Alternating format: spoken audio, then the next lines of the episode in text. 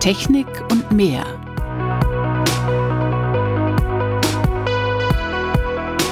Faszination Meerestechnik.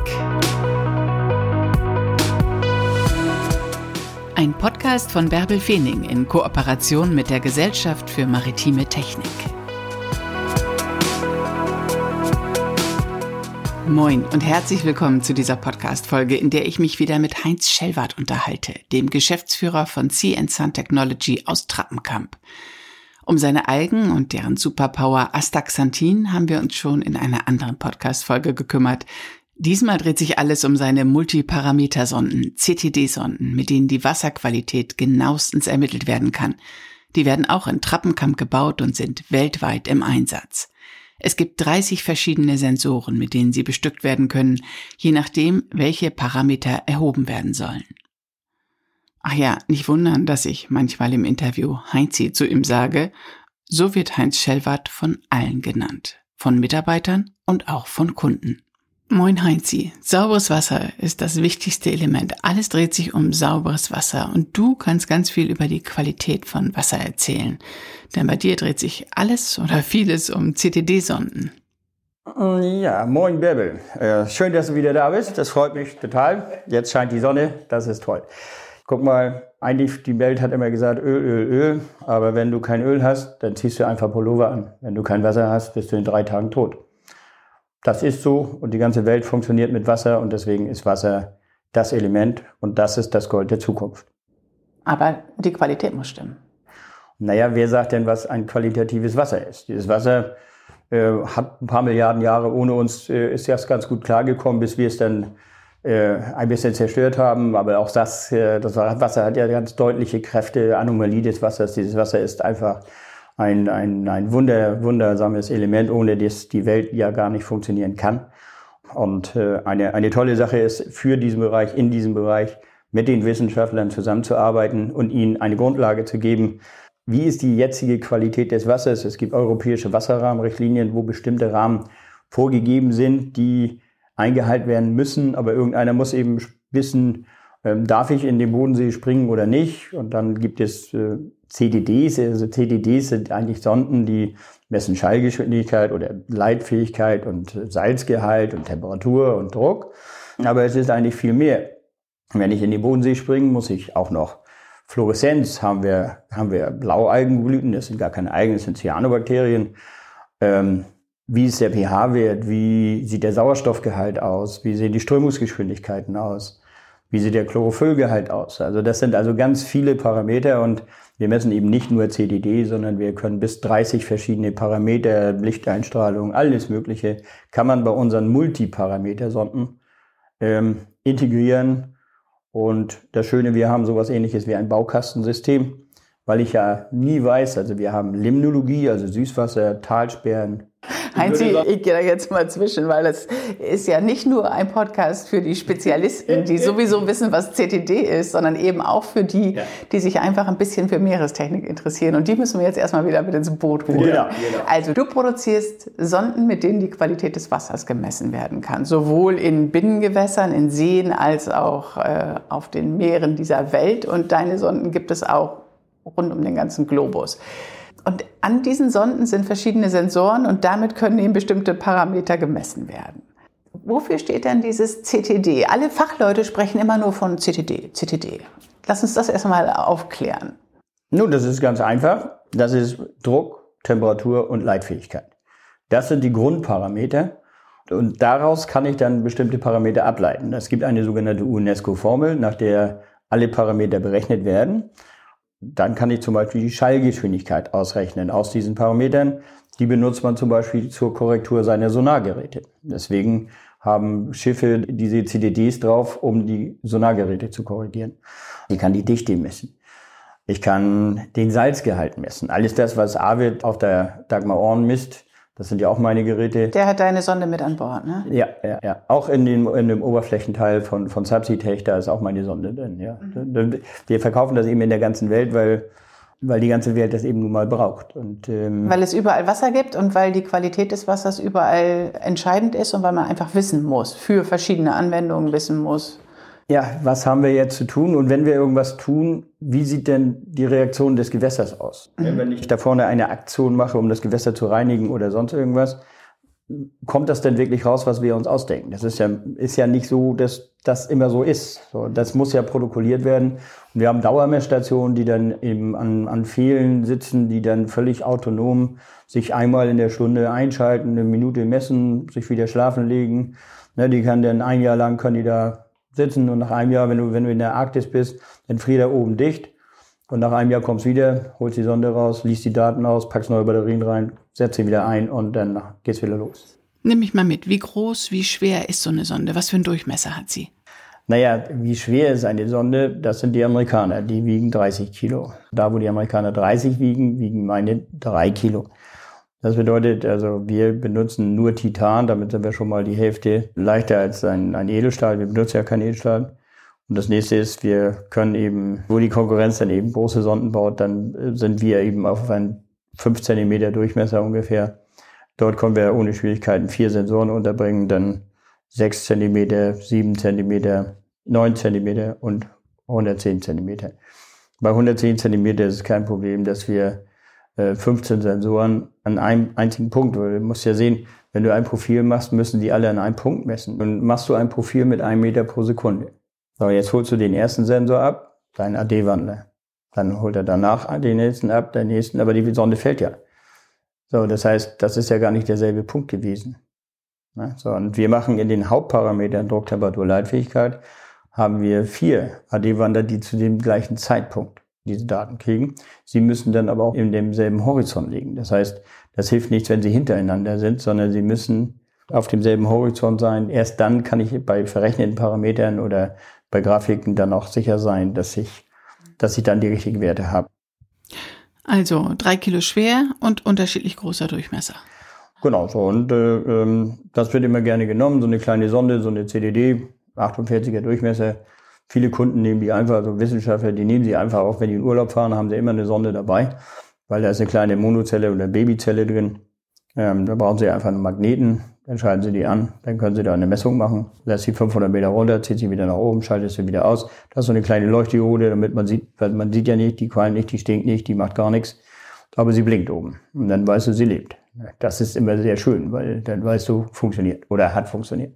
Und wenn man denn die Daten sieht, dann ist das eine tolle Arbeit und dann ist das ein, meine große Befriedigung, finde ich jedenfalls. Was kostet die kleinste Sonde? Na, die in der Hosentasche fängt so bei 7.500 an und die gehen bis 100.000 hoch. Ne, das ist dann die großen Turbulenzsonden. Aber das reicht ja nicht. Du musst ja dann noch eine Winde haben. Dann kannst du, wenn du da 3000 Meter Kabel drauf hast, dann kostet so eine Winde dann auch nochmal 50, 60, 70.000. Das kommt immer drauf an, welche Sensoren du hast. Ne, habe ich jetzt einen Sauerstoffsensor, habe ich einen Chlorophyllsensor, habe ich einen Strömungssensor. Ich kann ja alle möglichen Sensoren anbauen. Also das heißt, das geht von bis, aber das ist so ein Baukastensystem. Das heißt, wenn man so klick, klick, klick. Es gibt bei uns auf der Internetseite einen, ich glaube, der heißt Probe Collector oder wie das Ding heißt. Da kann man sich dann eine Wunschsonde zusammenstellen, weil woher sollst du denn wissen, welche Sensoren wir haben? Also steht er da und sagt, welche Sonde willst du haben? Wie tief darf es denn sein? Oder die da?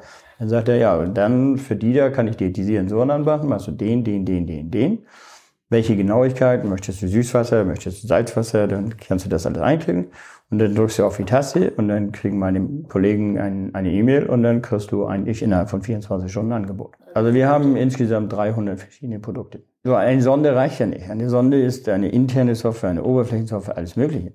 Jetzt hast du aber eine Sonde, jetzt hast du ein Kabel. Wir haben spezielle Kabel, die werden extra für uns gebaut. Da muss ich dann immer 30 Kilometer Kabel kaufen, weil sonst bauen die das nicht für einen. So, dann hast du ein Kabel, dann musst du die Datenübertragung machen, dann brauchst du ein Interface, dann brauchst du eine Oberfläche, dann brauchst du eine Oberflächensoftware, die läuft dann auf einem Laptop, die läuft auf einem Mobile, die läuft auf einem Tablet, aber die läuft auch auf einer Uhr. Alle diese Sachen entwickeln wir alles hier in Tramkamp. Wir haben bis 30 Sensoren. Ja, und je, je, mehr Sensoren du in deinen Warenkorb oder dieses Ding da anklickst, dann sucht er die Sonde dafür aus, wo die dann alle ranpassen. Das ist einfach so. Und, äh, wir haben ja tausende von Geräten draußen und äh, wir haben so gut wie keine Rückläufer, die sind immer am Einsatz.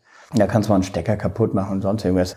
Ähm, da kann man schon ein Stück weit stolz drauf sein, solche Geräte zu bauen, die so nachhaltig lange da sind. Das ist ja unkaputtbar, das ist Titan. Das ist toll. Wie tief können deine Sonden denn? Also in welchem Druck halten sie denn stand? Also es gibt zwei Hersteller auf der Welt, die machen Ultra Deep Sea Also der andere hört bei 10.500 Meter auf. Ich habe gesagt, das geht gar nicht, weil wenn du richtig runter willst, musst du bis Anschlag. Bis auf den Grund des Marianengrabens. Naja, wer weiß denn, dass das wirklich die tiefste Stelle ist, wenn wir 70 Prozent noch gar nicht wissen. Also habe ich Ultra-Deep-Sea-Sonden, die auch 12.000 Meter Wassertiefe abkönnen. Das heißt, die ganzen Stecker, die ganzen Sensoren, das ganze Gehäuse, alles muss das abkönnen. Die hast du in der Druckkammer getestet oder woher weißt du, dass das diesem Druck standhält? Wir haben Drucktanks, wo wir den Druck auf 12.000 Meter, also 1200 Bar, drücken können. Aber wir haben dann auch noch die Möglichkeit, Methan oder CO2 oder sonst irgendwas auch noch einzublasen. Das heißt, äh, zu wissen, was machen denn die Sensoren unter Druck. Das weiß ja keiner, weil es gibt ja gar keine Referenzen. Das sind äh, Instrumente, die wir haben, die wir haben müssen, weil wir messen schon mal auf ein Tausendstel Grad Genauigkeit. Wenn du den Ozean messen möchtest, brauchst du diese Genauigkeiten wenn wir wissen wollen, wir reden ja über Kubikkilometer im Golfstrom, die angetrieben werden über Dichteunterschiede. Es gibt interne Wellen, die Mächtigkeiten von 100 Meter haben. Wie misst sich eine interne Welle? Die interne Welle hat nichts damit zu tun, was da in der Oberfläche los ist. Also ganz spannende Fragestellung. Und dann haben wir Sonden, die normalen Sonden, was du auch im Podcast schon gesagt hast, so fünfmal pro Sekunde oder was Arvid auch sagt. Das sind Standardsonden. Aber wir haben Spezialsonden, um Turbulenzen zu messen, wo wir tausendmal pro Sekunde messen. Tausendmal pro Sekunde? Genau. Das heißt, wenn du mit einem Meter pro Sekunde fällst, also ein Profil ziehst, dann hast du jeden Millimeter einen Datensatz. Okay, das ist ja nicht schlimm. Aber deine Sensoren müssen natürlich dann auch schnell genug sein, dass sie bei der nächsten Messung auf dem richtigen Messwert sind. Das heißt, wir haben Temperatursensoren, die unter 10 Millisekunden Ansprechgeschwindigkeit haben. Holla. Damit misst man dann zum Beispiel die Eisschmelze unterm Eis. Wo sind deine Sonden überall im Einsatz? Arvid Fuchs ist nicht der Einzige, der damit unterwegs ist. Na, also meine, meine normalen Kunden sind Universitäten, sind äh, Marine, sind Institute, sind Landesämter und das Ganze weltweit. Also ich habe weltweit Wiederverkäufer, weil jedes Land natürlich auch spezifisch ist. Das Wasser, die Parameter sind überall gleich. Die werden gemessen und die müssen ja auch international verglichen werden. Das heißt, wenn ein Forschungsschiff aus Kanada sich mit einem Forschungsschiff aus, aus Indien trifft, dann müssen alle Parameter rückführbar sein auf ein Normal. Also ich habe alle Parameter, die wir haben, habe ich normale bei mir. Im, ich habe ein Kalibrierlabor, ich habe eins in Deutschland, ich habe eins Qingdao, Hangzhou, Tianjin. Also ich habe verschiedene Kalibrierlabore. Das, das Problem ist, China ist, ist der Transport hin und her und der Zoll. Deswegen brauchen die nicht mehr zurückgeschickt werden, sondern äh, die werden dann dort vor Ort kalibriert. Ne, so, und, aber alles muss rückführbar sein auf eine international festgelegte Norm. Was ist salzig? Ja, da gibt es ein, ein Standard-Seewasser, äh, wodurch alle darauf beziehen. Also jeder, der misst, muss äh, mit diesem normal kalibrieren und dann sind alle Daten dann vergleichbar. Wobei man dann sehen muss, wie genau kann denn diese Sonde überhaupt messen. Wie bist du eigentlich dazu gekommen, dich mit Wasser zu beschäftigen, Wasser zu analysieren, Sonden bauen zu lassen und sie dann auch noch weltweit zu vermarkten?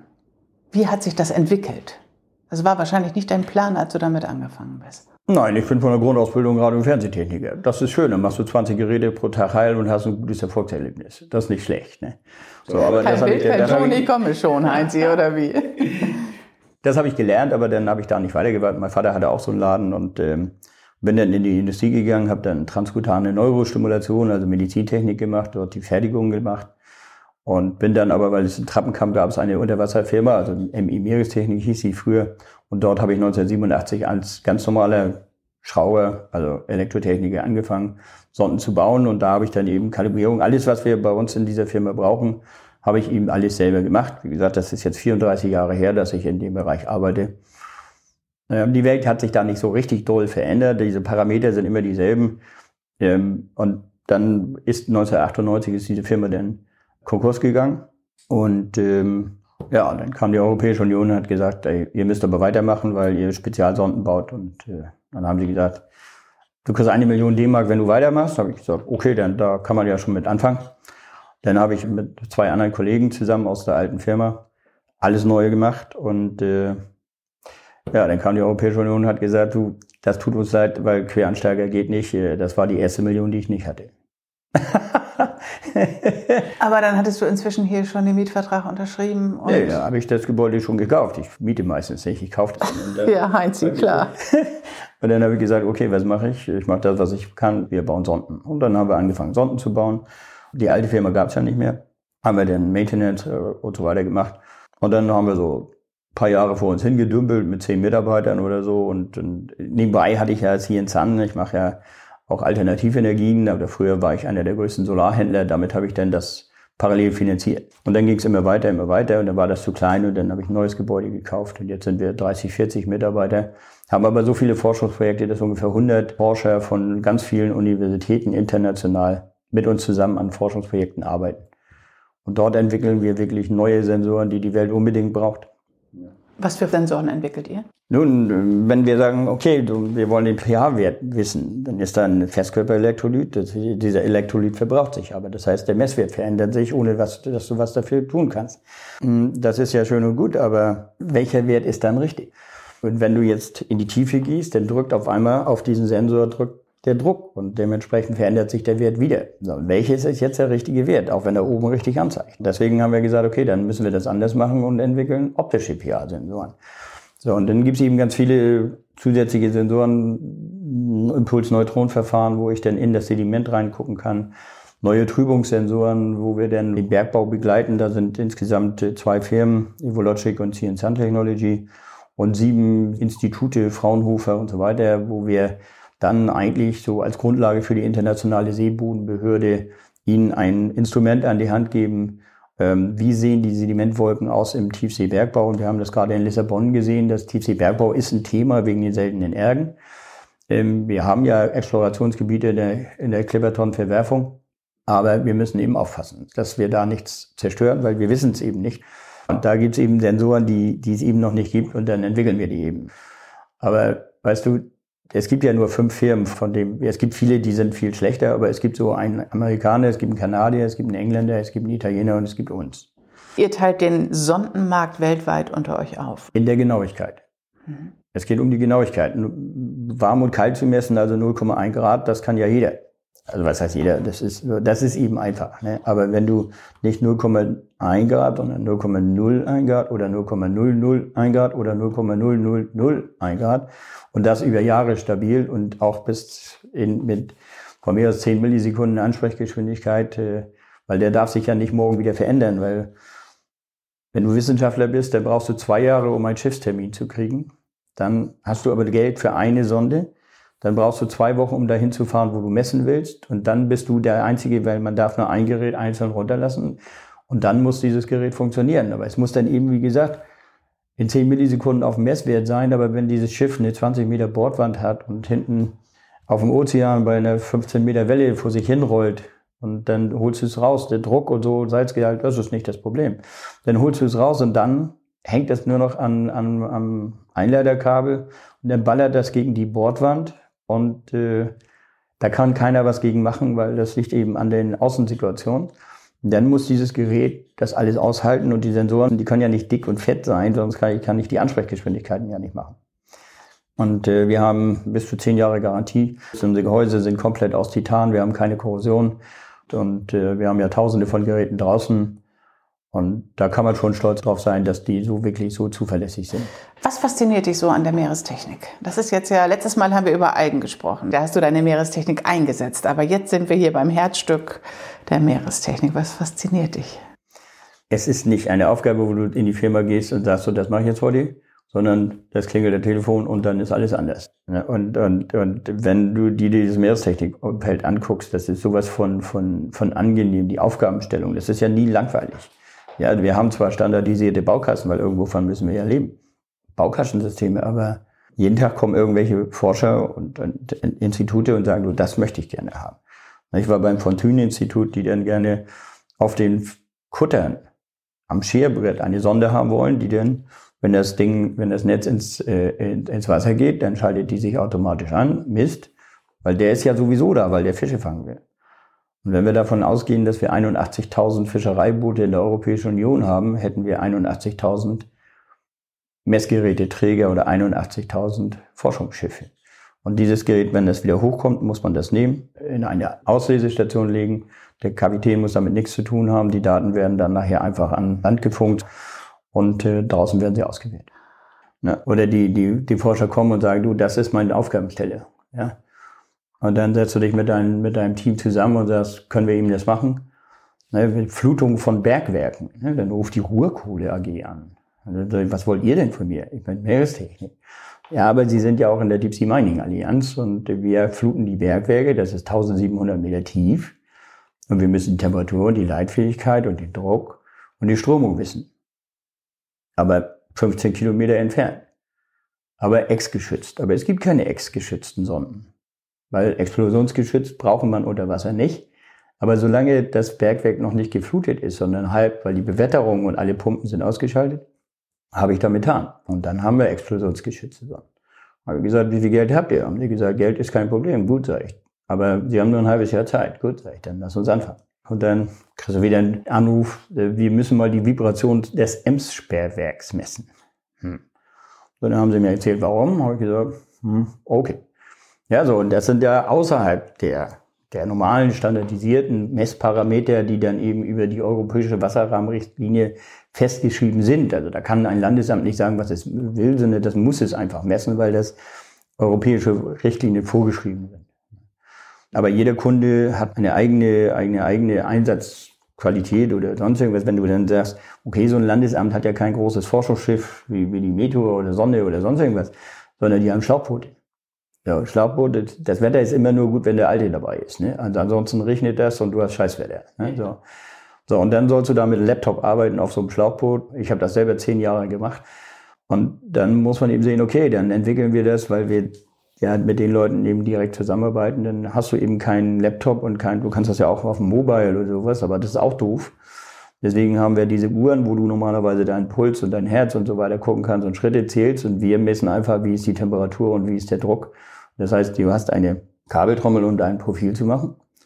Und dann werden die Daten auf deine Uhr übertragen. GPS ist da sowieso drauf. Das heißt, äh, dann schließt du den Pfeil und dann hast du alle Daten auf deiner Uhr. Dann kann es regnen, wie es will. Wenn du abends nach Hause gehst, dann, dann liest du die Daten aus deiner Uhr aus und dann hast du es. Das sind so Sachen, weil wir eben auch aus dem Betrieb kommen, äh, die dann bei uns in die Produkte einfließen. Du brennst für deine Firma und du bist voller Ideen, aber du hast ja auch Leute, die die Sonden zusammenbauen, die auch ein bisschen, alle ein bisschen verrückt sind, genauso wie du, oder? Es ist hilfreich. das macht das Leben einfacher. Ne? Nein, diese Firma sind meine Mitarbeiter. Ja. Ne? Deswegen habe ich mich vor ein paar Jahren aus dem operativen Geschäft zurückgezogen. Ich sehe alles, ich weiß alles, ich habe alle Daten, das ist nicht das Problem. Und wenn Sie ein Problem haben, kommen Sie ja trotzdem zu mir. Das ist ja auch in Ordnung. Aber die Leute kaufen die Sonden nicht, weil sie mich kennen, sondern weil die Sonden einfach gut sind. Und wenn du das hingekriegt hast, ist schon gut. Und das Schöne ist, wenn du dich mit dem Tagesgeschäft nicht so richtig beschäftigst, Sonden zu bauen, das machen ja meine Mitarbeiter und, und, und meine Kollegen und, und die haben auch Entwicklertreffen und so weiter. Da bin ich gar nicht dabei. Wenn wir diese Projekte angehen, bin ich dabei.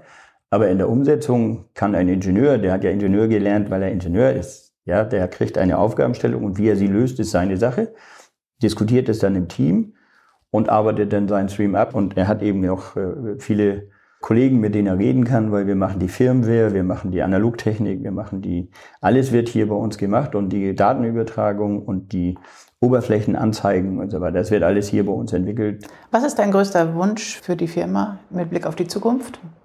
Wir haben eben in Lissabon gesehen, wir müssen mehr Daten haben. Wir werden unser Produktportfolio permanent weiterentwickeln. Es gibt eben ganz wenig Firmen, die dann eben auch so viel Geld in die Entwicklung stecken und, und ich möchte das eben gerne als Heinz Schelber.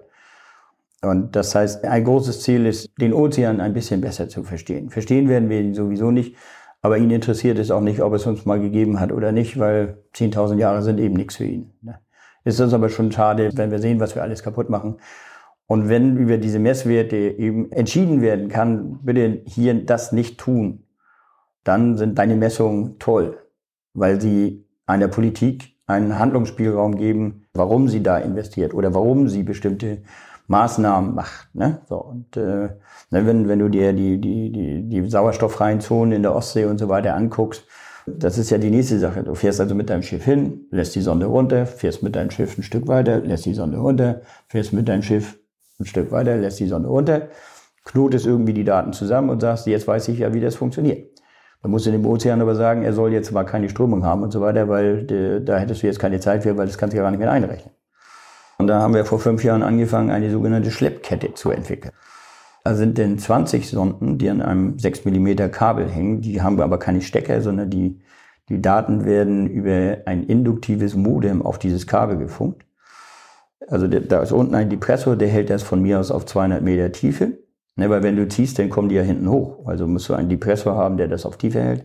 Und diese Sonden messen 20 Mal pro Sekunde mit vier Sensoren. Aber 20 Sonden, also bis zu 100 Sonden. Aber das kann man ja alles an einem Teil runterlassen. Das macht ja keinen Sinn. Dann kannst du auch eine Sonde nehmen. Aber jetzt fährst du los, dann hast du einfach 300 Kilometer, ziehst du diese Sonden hinter dir hinterher, sodass du nicht diese Punkte zusammen verbindest, sondern du hast eine Datendichte die du noch nie gesehen hast. Das, sind, das ist eine, eine Revolutionierung der Messtechnik in der Ozeanographie. Und äh, da reicht das, der normale XYZ-Grafiken reichen da nicht aus und dass ich mit den Spieleentwicklern mich zusammensetze. Ich möchte das so haben, am Ende, dass du durch die Daten durchlaufen kannst mit einer virtuellen Brille. Also äh, weißt du doch, der Mensch hat einen ganz großen Dienst, indem du dafür sorgst mit deinen Sonden, dass wir die Meere besser verstehen. Ja. Heinzi, danke, dass du uns von deinen Multiparameter-Sonden erzählt hast. es war mir ein großes Vergnügen, wie immer, Bärbel. Das war die heutige Podcast-Folge. Ich habe mich mit Heinz Schellwart unterhalten, dem Geschäftsführer der CN Sun Technology GmbH in Trappenkamp. In zwei Wochen gibt's die nächste Folge. Es lohnt sich, diesen Podcast zu abonnieren, den es übrigens auch in Englisch gibt. Technology and the Sea, Fascination Marine Technology. Danke für eine positive Bewertung bei Spotify oder Apple Podcasts und bis bald.